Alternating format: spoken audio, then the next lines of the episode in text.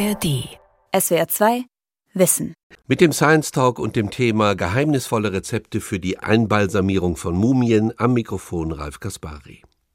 Ein deutsch-ägyptisches Forschungsteam konnte erstmals genau nachweisen, wie und mit welchen Substanzen die alten Ägypter ihre Mumien einbalsamierten.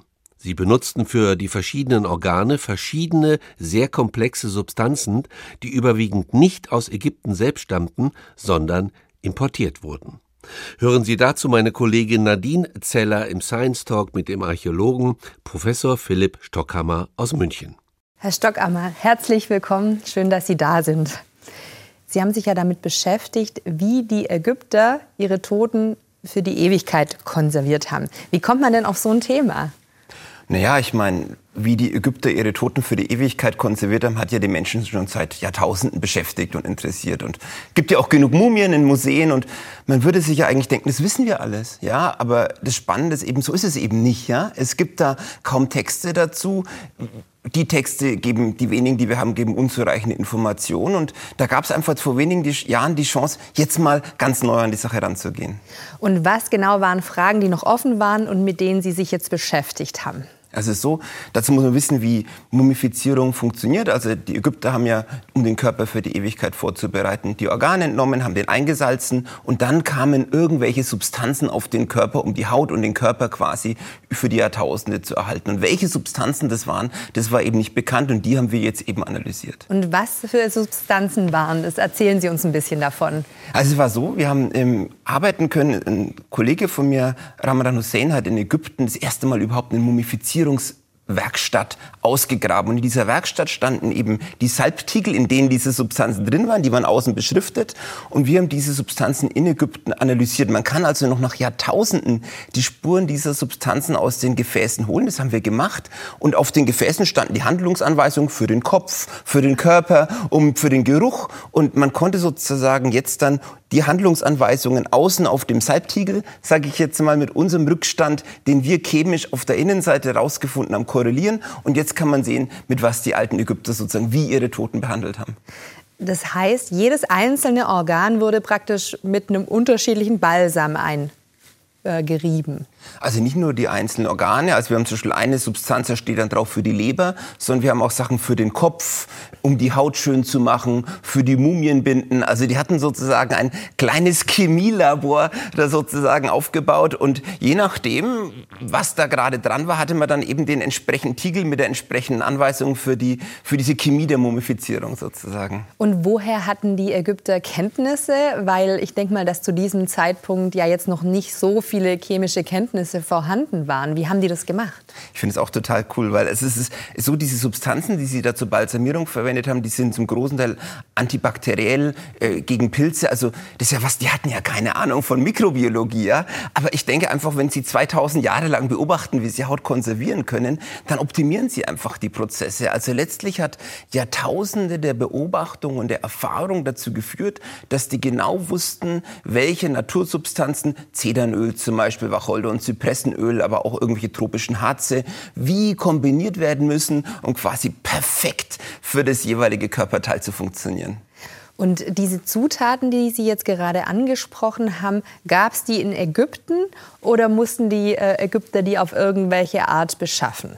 Der Großteil dieser Substanzen kam eben nicht aus Ägypten. Also ich würde sagen, 80 Prozent kommt so aus dem Ostmittelmeerraum, also so diese Küste heute Syrien, Libanon, Israel, zum Beispiel jetzt wie Pistazienharz oder Zedernöl oder Wacholder- und Zypressenöle.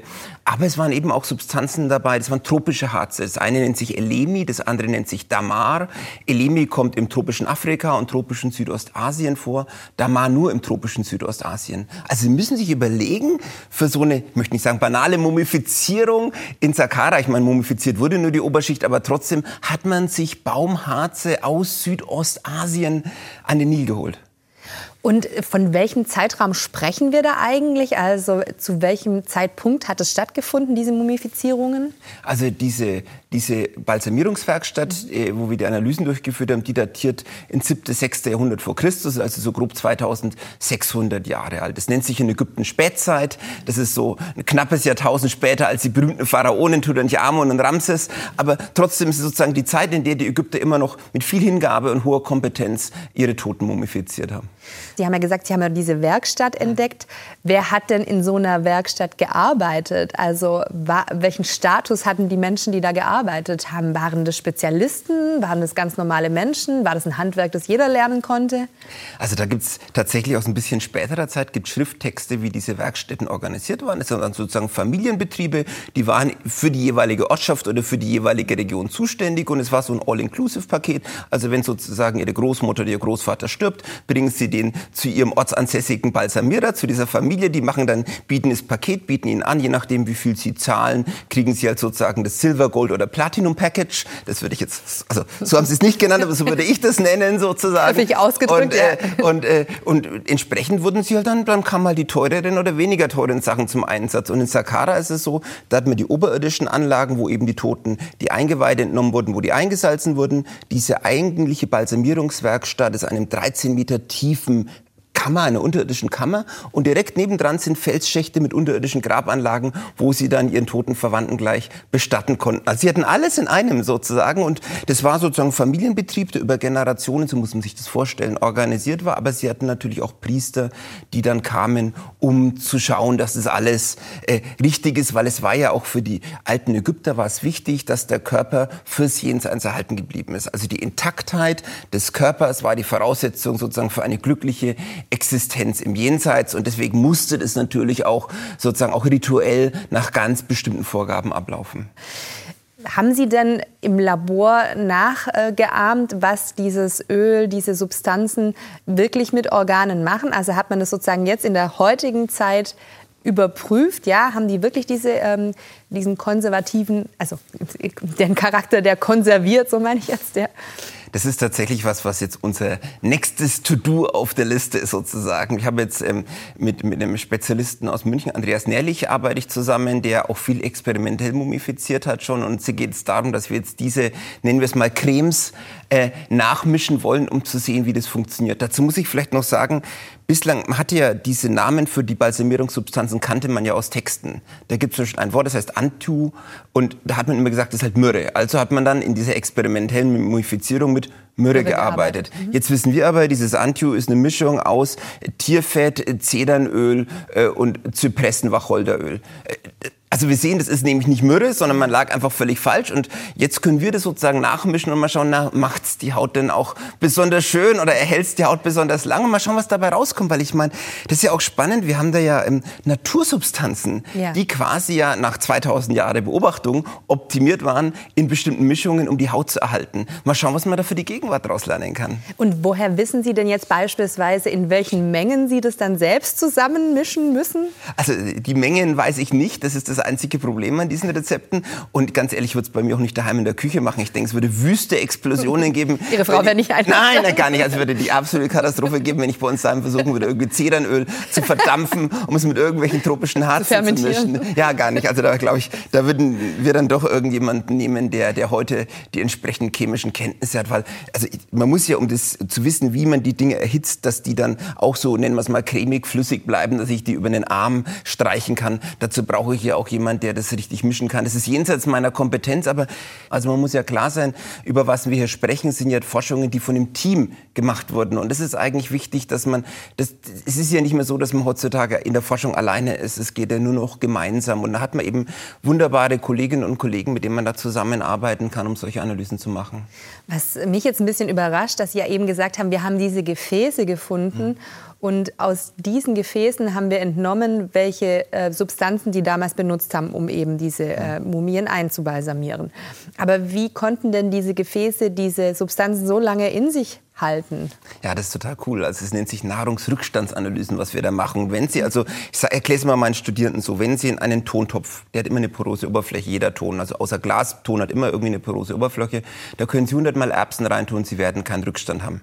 Sie können einmal irgendwie ein Schwein in einem Keramikkochtopf kochen und das Tierfett haben Sie die nächsten 20.000 Jahre in der Tonoberfläche. Das sackt quasi in diese poröse Tonmatrix rein und bleibt da auch fest drin. Und wir kriegen es nur raus, indem wir quasi mit einem Zahnarztbohrer oder mit einem Skalpell dann auf der Innenseite des Gefäßes die Oberfläche ein bisschen ab rasieren sozusagen und aus diesem Tonpuder kann man dann mit komplexen chemischen Verfahren die Rückstände rauslösen. Also wir sehen halt dadurch, ähm, was in dem Gefäß drin war. Natürlich, theoretisch kann es auch sein, dass äh, die Sachen nacheinander im Gefäß waren. Also wenn Sie mir jetzt den Kochtopf geben und da ist Wein und äh, Rind drin, kann es sein, dass es erst für Wein kochen und dann für, also erst für Glühwein und dann für Rinderbraten. Es kann aber auch ein Bœuf Bourguignon oder ein Sauerbraten gewesen sein, ja. Aber in dem Fall ist es ja so, dass das Gefäße waren, die wirklich für ganz bestimmte Sachen, also wir haben in jedem Gefäß, wo Antio außen drauf steht, immer wieder dieselbe Kombination innen drin. Und das deutet eben darauf hin, dass es ein ganz bestimmtes Gemisch war, was in diesem Gefäß drin war. Und wenn Sie das jetzt sozusagen nachstellen, was Sie ja gesagt haben, mhm. was jetzt das nächste Projekt mhm. ist, wie darf ich mir das dann vorstellen? Also nehmen Sie dann Organe, wo nehmen Sie die her? Jetzt mal ein bisschen also, äh, doof gefragt. Mein, mein Münchner Kollege hat bislang Schweine, äh, weil er mir muss sagen, dass die, äh, die Haut, er hat mir so erklärt, die Haut eines jungen Schweins und eines jungen Menschen ist kaum voneinander zu unterscheiden. Okay. Man lernt nie aus, ja. Also insofern äh, mal schauen, ob es dann beim Schwein bleibt oder wie wir damit arbeiten. Aber natürlich muss man jetzt sozusagen, also wir werden nicht lebende Personen, sondern das, ist, das wird dann wahrscheinlich eher an irgendwelchen äh, Stücken, mit denen man solche äh, Experimente durchführen kann, eben passieren. Aber dann muss ja Zeit vergehen, also um tatsächlich festzustellen, okay, das bleibt jetzt tatsächlich erhalten, wir haben es gut konserviert, genauso wie die alten Ägypter, muss ja erstmal Zeit ins Land gehen. Gibt es da irgendeine Technik, die Sie haben, um das sozusagen zu beschleunigen? Also es ist ja so, also die, wir haben halt andersrum muss ich sagen. Also wenn Sie jetzt wie im alten Ägypten den Körper kommt aus diesem Natronsalz raus, dann wird er gewaschen. Wenn Sie einen Körper irgendwo liegen haben und behandeln ihn nicht, dann ist er innerhalb von kürzester Zeit so von Bakterienkulturen übersät, dass die, und die sind ja auch durchaus, wie soll man sagen, aktiv. Ja. Das heißt, der verrottet äh, ziemlich schnell. schnell. Ja. ja. also es heißt, äh, wenn man da was drauf tut und das, das, ist natürlich ein Projekt, was sich über Monate, vielleicht auch ein Jahr oder ähnliches zieht, aber man würde eben schon nach kurzer Zeit sehen, ob sich eben bestimmte Verfärbungen oder Verwesungsprozesse nicht einstellen, weil eben die uns umgebenden Bakterien einfach so wahnsinnig aktiv sind, äh, dass man das sofort sehen würde. Und ich meine, die alten Ägypter haben ja auch, denke ich, halt einfach in ihrem Prozess gemerkt, oh, das passt jetzt besser. Die haben ja auch niemand mehr ausgewickelt nach ein paar hundert Jahren, um zu schauen, war es erfolgreich oder nicht. Ja. Also ich denke, das, das wird man relativ schnell sehen. Also wenn wir uns jetzt mal so vorstellen, ähm, ein Opa einer Familie verstirbt, die Familie sagt, klar, er soll mumifiziert werden. Das war vielleicht ein bisschen höher gestellte Familie. Äh, wie viel Zeit vergeht denn zwischen Abgabe des Leichnams vom Opa und fertiger Mumifizierung? Ja, das war ein ganz schöner Prozess. Kommt natürlich darauf an, was Sie zahlen. Das werde ich gleich sagen. Also so, der Opa, bleiben wir bei dem Beispiel, den Sie nennen, wird er eben dann abgegeben, dann wird verhandelt, was für Sie sozusagen haben wollen und dann wird er eben äh, erstmal kommt dieses, diese, diese Entfernung der inneren Organe. Das heißt, äh, man Stück, ein Metallstab kommt ins Gehirn, das wird dann verquirlt und dann wird's ab, lässt man es abfließen. Aha. Das Hirn hatte für die alten Ägypter keinen besonderen Wert in ihrer Glaubensvorstellung. Dann wird der Körper an der linken Seite, an der linken Bauchseite kommt so ein Bauchschnitt, wo man dann die Organe nimmt, also Magen, Gedärme, Lunge und so weiter kommen, Leber, kommen in, in extra, die werden getrocknet, gewaschen, getrocknet, kommen zu extra Gefäße zur Einbalsamierung. Das Herz legt man wieder zurück und auf diesen Bauchschnitt legt man zum Beispiel Gold drauf, weil es ja, ein, damit hat man den Körper ja quasi, damit war der ja nicht mehr ganz intakt. Und dann hat man den Körper in Natron eingelegt. Also Natronsalz sozusagen hat dann, im, entweder hat man den so kleine Päckchen in den Körper rein oder den eben in dieses Salz eingelegt und da blieb er dann, je nachdem, was sie gezahlt hatten, 40 bis 70 Tage drin Ach, so lang. und wurde dann okay. eben, mhm. das musste ja irgendwie so diese Flüssigkeit aus dem Körper rausziehen ja. und dann haben sie den Körper rausgenommen und dann war ja der Moment, der jetzt äh, aus bakteriologischer Sicht am spannendsten, also wenn es jetzt Bakterien wären, würden sie sagen, jetzt ist meine Zeit gekommen, der Körper ist aus dem Salz draußen, ist gewaschen, den besiedeln wir sofort und essen ihn auf. Und das ist der Moment, wo sie dann aber jetzt in in Saqqara den Körper in diese unterirdische Werkstatt gebracht haben, wo die Licht- und Temperaturverhältnisse natürlich gut kontrolliert waren und dann sofort einbalsamiert haben mit diesen antibakteriellen Substanzen. Und wie lange das gedauert hat, kann ich Ihnen schlecht sagen, aber sicherlich auch zwei, drei Tage. Und dann hat man in dieser unterirdischen Werkstatt eine Steinbank. Da konnte man dann mit Abflussrille, dann konnte man den frisch mumifizierten Toasten zum Aussaften, möchte ich das vielleicht mal äh, nennen, noch drauflegen, äh, bevor sie ihn dann so verpackt haben, dass sie ihn dann in der benachbarten Grablege entsprechend rituell bestatten konnten. Als Sie sehen, das war schon ein Prozess, ja, der hat schon ein paar Tage gedauert, je nachdem halt, wie viel Sie gezahlt haben, ein bisschen länger oder kürzer. Aber ähm, das war nicht so, das ist, war schon ein Stück. Also da war echte Handwerkskunst, ja, dahinter sozusagen mehrere Jahrtausende Erfahrung, wie man am besten mumifiziert und balsamiert. Aber das Ergebnis haben wir dafür bis heute. Sie hatten ja vorhin, als wir darüber gesprochen haben, wo die Ägypter ihre Zutaten her hatten, eben erwähnt, die kamen aus der Levante, die sind auch wirklich unterwegs gewesen, um die zu besorgen. Das heißt ja, die waren recht gut vernetzt und sie waren mobil. Hat Sie das überrascht? Nein, eigentlich nein. Also so, es war natürlich spannend zu sehen, äh, gerade die Sachen, die aus Südostasien kamen, wo wir vom, also dieses Damar, wo irgendwie, was weiß ich, Indochina, keine Ahnung, Vietnam, Laos, Kambodscha, Indonesien, äh, wo, wo diese Pflanzen wachsen. Das ist schon ein Stück, ja, aber wir müssen uns auch nicht vorstellen, dass sich jemand in Ägypten ins Boot setzt und sagt, ich fahre dann mal bis Indonesien und komme wieder zurück. Also es ist einfach naiv. Aber es ist so, dass wir schon vorher wussten, dass die alten Ägypter oder überhaupt in der Zeit lange Beziehungen waren. Also zum Beispiel Ramses II. im 13. Jahrhundert vor Christus war mit zwei Pfefferkörnern in der Nase bestattet. Also das, was man Kindern nie sagen würde, steckt ja kein Pfeffer in die Nase. Dem toten Ramses haben sie zwei Pfefferkörner in die Nase gesteckt, die kommen aus Südindien. Also da war schon klar. Und wir haben dann im letzten Jahr ist es uns gelungen, Nahrungsrückstände aus menschlichen Zahnstein von vor 3000 Jahren zu isolieren, was mich alles machen kann. Ich kann, ja, also ja. wenn Sie heute aufhören, Zähne zu putzen, kann ich in 3000 Jahren sagen, was Sie regelmäßig gegessen haben. Das haben ja, wir eben Zähne also, sind so eine Goldgrube, ja, oder? Für Archäologen. So cool. ja, ja. Und äh, was wir dann eben auch sehen konnten, die haben eben auch schon Bananen oder ähnliche Sachen gegessen. Aber jetzt natürlich bei der Balsamierungssubstanzen auch, dass es immer mehr was kommt. Also wir geben immer mehr, haben wir den Eindruck, mein Gott, die waren über schon in, in der Bronzezeit oder jetzt hier in dem Fall im ersten Jahrtausend über wirklich den halben Globus vernetzt, sozusagen vom Ostmittelmeerraum bis nach Südostasien. Und also das ist natürlich nicht so, da segelt nicht eine Person über lange Distanzen, es sind halt immer wieder Spezialisten oder Spezialistinnen, die mhm. eben dann bestimmte Stücke zurücklegen und dann wieder Waren weitergeben. Und es hat funktioniert und es hat mich schon fasziniert. Und äh, wer war da unterwegs? Also Sie sagen ja, es waren wahrscheinlich jetzt nicht Einzelpersonen, sondern es waren vielleicht Tracks oder es waren äh, Gruppen aus Spezialisten. Wie waren die zusammengesetzt? Weiß man das? Sind das junge Menschen, alte Menschen, Frauen, Männer? Also so, wir haben aus dem Vorderen Orient Texte, wo wir wissen, dass zum Beispiel jetzt in der Bronzezeit Eselskarawanen mit vielen hundert Eseln durchs Land gezogen sind. Das kann man sich kaum vorstellen. Das ist wie eine Eselskarawane mit irgendwie tausend Eseln.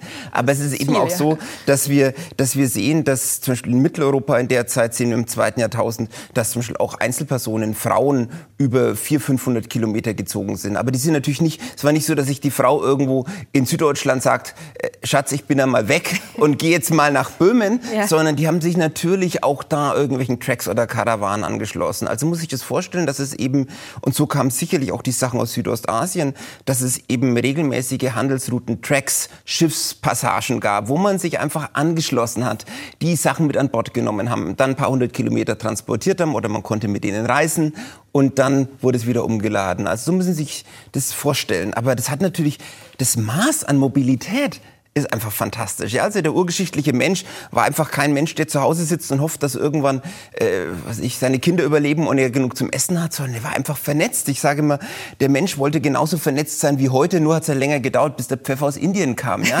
Also, aber letztlich steckt es irgendwie in unserer Natur. Und als Sie hatten das ja mhm. gerade angeführt, dieses Beispiel äh, Bronzezeit, dass eben auch Frauen mobil waren, das äh, über, also überrascht jetzt jemanden, der sich nicht mit Archäologie ähm, beschäftigt hat hat, weil es ja häufig kolportiert wird, dass Frauen so, also jetzt mal ganz äh, banal ja. ausgedrückt, so zu Hause am, bei den Kindern am Herd und so, dass die überhaupt mobil waren. Ist ja schon überraschend, oder? Also das war damals, wir hatten, das war eine Studie, die war vor, vor drei Jahren haben wir die gemacht. Da haben wir in, in Süddeutschland ähm, das, die, die Zähne von Menschen der Bronzezeit untersucht. Und so, wenn sie, also das kann man sich kaum vorstellen, aber wenn ihr Zahn aufgebaut wird, speichert sich die Bodensignatur von dem Boden, von dem sie essen, in ihrem Zahn. Ich kann also sehen, es ist grandios, Zähne sind einfach großartig, ja. Ich kann also, äh, am Zahnstein sehe ich, äh, was sie gegessen haben. Innen drin den Tien sehe ich, an welcher Infektionskrankheit sie gestorben sind. Und und am Zahnschmelz sehe ich, wo sie aufgewachsen ihre, es ist so cool, ja. ihre Kindheit verbracht haben. Und wir konnten eben sehen, dass die meisten Frauen, die wir in Süddeutschland da um, vor 4000 Jahren analysiert haben, dass die eben nicht aus Süddeutschland kommen, sondern aus der Gegend des heutigen Böhmen oder aus der Gegend Halle-Leipzig. Während die Männer waren vor allem lokal, aber die Frauen hatten lange Wege zurückgelegt und wir konnten eben sehen, dass es im Rahmen vermutlich von, das nennt sich Patrilokalität, also die Frau heiratet ins Haus des Mannes. Ja. Aber die Frau aus der Zeit kam eben, da Mitteldeutschland, Böhmen waren die Technologiezentren der damaligen Zeit. Ah, ja, okay. Wir haben dann eben publiziert und gesagt, diese Frauen, die Männer im Südbayern wussten eben, sie müssen sich kompetente Frauen Technologie aus den Technologiezentren der damaligen Zeit holen, die eventuell den Bronzeguss, der sich in der Zeit gerade technisch verbreitet hat, eben wissen. Ja, und ja, oh, was haben wir für einen Shitstorm bekommen, als wir das publiziert haben? So, ah, Frauen sind doch nicht mobil, wenn man es nicht Ach, wirklich. Ja? ja?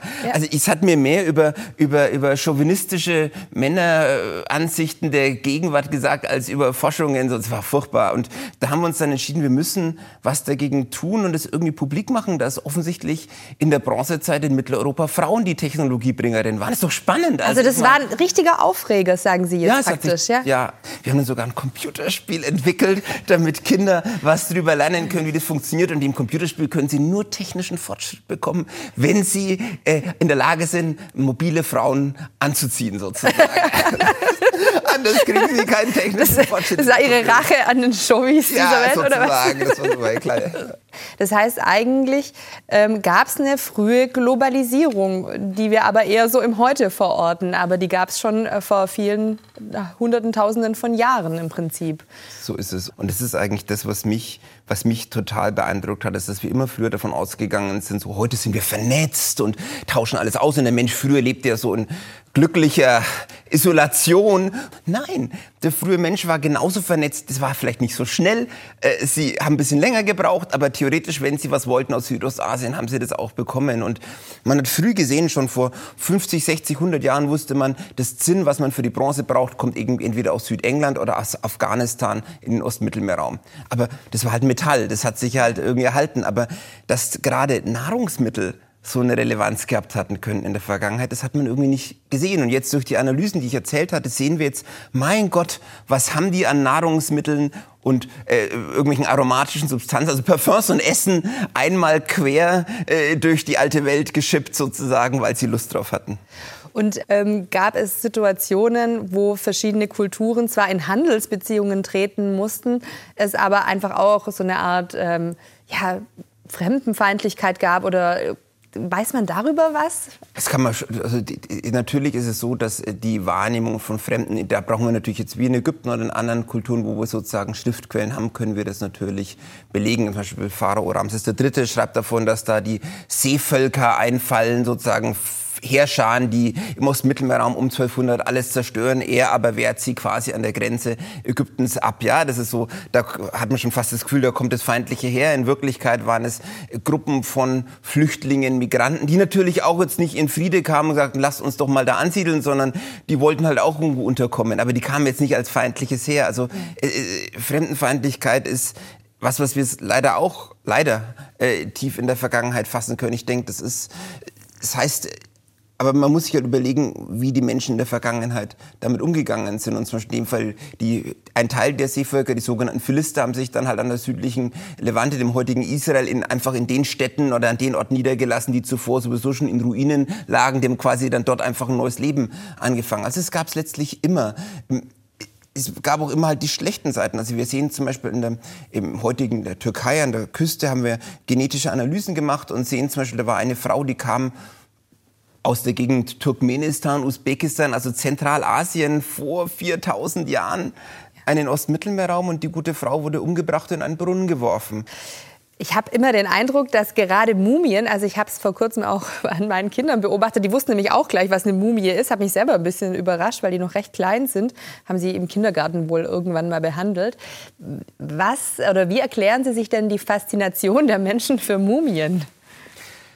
Puh, das ist eine gute Frage. Ich denke, es ist vielleicht unser, dieses Bedürfnis, etwas Unsterbliches zu schaffen oder für die Ewigkeit erhalten zu sein. Ja, und ich meine, das ist ja wirklich, also wenn wir uns heute bestatten würden, also die meisten meiner, sage ich mal, Klienten sind ja nur noch Knochen, also nicht mehr Haut und Knochen, sondern nur Knochen. Ja, da bleibt ja gar nichts mehr übrig sozusagen, oder wenn überhaupt noch Knochen übrig bleiben. Ähm, es ist schon eine Faszination, wie man es schaffen kann, Teile des menschlichen Körpers so gut über lange Zeit zu erhalten. Und ich denke, es hat die Leute fasziniert und äh, diese Faszination mit, mit, Ägypten ist ja nichts, was jetzt erst sozusagen in Europa vor 200 Jahren begonnen hat. Schon die alten Römer und auch die Griechen haben sich ja für Ägypten fasziniert. Und ich glaube, wenn man einmal in diesem Land war, dann versteht man auch, warum Ägypten einfach was unglaublich Faszinierendes hat.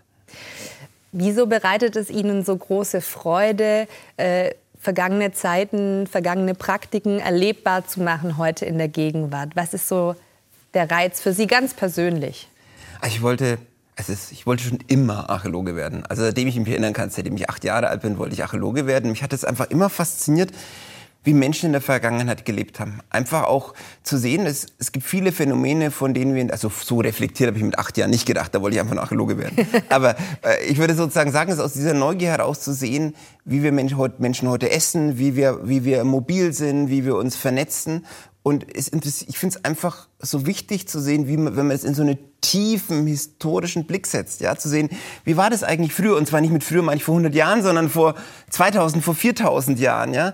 Und das hat mich einfach immer fasziniert, um sozusagen nicht unsere Gegenwart zu relativieren, darauf kommt es mir nicht an, aber sozusagen zu sehen, was hat sich denn verändert? Warum hat sich was verändert? Wie haben Menschen früher gelebt? Und können wir auch was für die Gegenwart oder die Zukunft daraus lernen? Ich habe leider inzwischen halt gemerkt, Menschen lernen irgendwie nicht effektiv aus der Vergangenheit. Das ist irgendwie traurig, ja? Man würde sich ja wünschen, dass Menschen aus der Vergangenheit, was lernen wir jetzt alle in Frieden und Freundlichkeit miteinander existieren und die Umwelt nicht zerstören, aber so ist es halt einfach nicht sozusagen. Ja? Menschen lernen zu wenig aus der Vergangenheit, aber es macht es ja nicht weniger relevant, was über die Vergangenheit zu lernen. Wie offen reagieren denn die Menschen, wenn Sie ihnen erzählen, was sie beruflich machen? Ja, normalerweise mit, oh, es ist spannend, das wollte ich auch schon immer werden. Und äh, danach bin ich fünf Minuten dabei zu erzählen, was Archäologen alles tun und was sie nicht tun. Was sind denn die größten Missverständnisse? Ja, ähm, also die größten, was, was sind so Fragen? Hast du so eine Frage, habt ihr dann schon Gold gefunden? Wo ich mir denke, ich habe gar keinen Bock, Gold zu finden. ja, oder, Gold interessiert mich äh, Gold interessiert mich gar nicht so sehr. Ja, oder hast du schon in Ägypten gearbeitet? Bis, jetzt habe ich in Ägypten gearbeitet, ist gut. endlich, ich kann, check. Äh, endlich, ja, kann ich, check, kann ich sozusagen sagen, ja, wir haben auch was zu Mumien gemacht, sozusagen. Das wäre so die nächste Frage. Der Klassiker, ja. ja aber normalerweise habe ich dann gesagt, nee, du, ähm, äh, das machen ja dann die Ägyptologen. Ich als Prähistoriker arbeite ja nicht in Ägypten, ich arbeite in Griechenland, ich arbeite in Israel, in Bulgarien, in Deutschland. Das sind so eher die Regionen, die ich arbeite. Aber es ist für mich eher so bei meinen Arbeiten, ich arbeite dort, wo mich eine Fragestellung interessiert. Also ich finde einfach diese, was ich vorhin gesagt habe, diese Fragen aus der Gegenwart, einfach die, die, die uns heute beschäftigen und das in so eine tiefe historische Perspektive zu stellen. Ich weiß jetzt nicht, ob Sie einen Spoiler wagen, aber gibt es denn eine Fragestellung, die Ihnen gerade so äh, auf der Zunge brennt und äh, von der Sie sagen, ja, das ist mein nächstes Projekt, also dem möchte ich mich auf jeden Fall widmen oder sind vielleicht sozusagen in Ansätzen schon dabei, sich mit etwas auseinanderzusetzen? Also ein Projekt, mit dem, ich, dem, dem wir gerade arbeiten, das ist, nennt sich ein ESC Consolidator Grant, ist ein großes EU-Forschungsprojekt, was ich bekommen habe, wo wir analysieren wollen in Griechenland im zweiten Jahrtausend. Das sind, wir haben oft Gräber, wo ganz viele Menschen im selben Grab bestattet wurden. Mich hat eben interessiert, das hat man immer nur als Familie interpretiert. Und mich hat eben, was auch immer Familie sein soll. Und was mich interessiert ist, in der Zwischenzeit gerade sehr, wie Menschen in der Vergangenheit sich als Familie verstanden haben. Also okay. ob das sozusagen rein biologisch ist, also oder ob einfach auch ganz andere Sachen eine Rolle spielen. Weil wir haben heutzutage ja ganz stark diese Idee Vater, Mutter, ein, zwei Kinder, nennen wir es mal so eine Kernfamilie, klassische Kernfamilie. Ja. Also oder dachte man, jetzt schaust du dich heute um und siehst, nee, es, es gibt viel mehr Vielfalt, es ist, unsere Welt ist viel diverser, ja. Und vielleicht auch inspiriert von dem Gedanken, will ich jetzt in die Vergangenheit schauen, um eben zu sehen, ob sozusagen das, was man immer so mit klassischer Kernfamilie erklärt hat, nicht vielleicht auch viel diverser war, aber man es einfach nicht gesehen hat. Und jetzt haben wir eben durch so eine Kombi mit, ja, machen wir die üblichen DNA-Analysen und was man halt so alles Schönes machen kann mit meinen Kolleginnen und Kollegen am Max-Planck-Institut, wo wir dann eben jetzt schauen wollen, nee, wie war denn damals, also ist sozusagen unser Verständnis von Familie zu sehr vorgeprägt durch ein konservatives Bürgertum des 19. Jahrhunderts. Und in Wirklichkeit müssen wir vielmehr unsere Offenheit, die wir heute jetzt ja auch erst lernen müssen, sozusagen, auch auf die tiefe Vergangenheit übertragen. Herr Stockhammer, das Gespräch mit Ihnen war sehr interessant. Ich spüre Ihre Begeisterung hier rüberstrahlen. Es war für mich einfach auch ein sehr anregendes Gespräch. Vielen Dank dafür. Ja, ich habe zu danken. Dankeschön. Das war SWR 2 Wissen, heute mit dem Science Talk und dem Thema geheimnisvolle Rezepte für die Einbalsamierung von Mumien. Meine Kollegin Nadine Zeller hat mit dem Archäologen Professor Philipp Stockhammer gesprochen. Sie können diesen Talk sich auch als Video ansehen. Infos dazu gibt es in der ARD Mediathek unter Science Talk. SWR 2 Wissen. Manuskripte und weiterführende Informationen zu unserem Podcast und den einzelnen Folgen gibt es unter swr2wissen.de.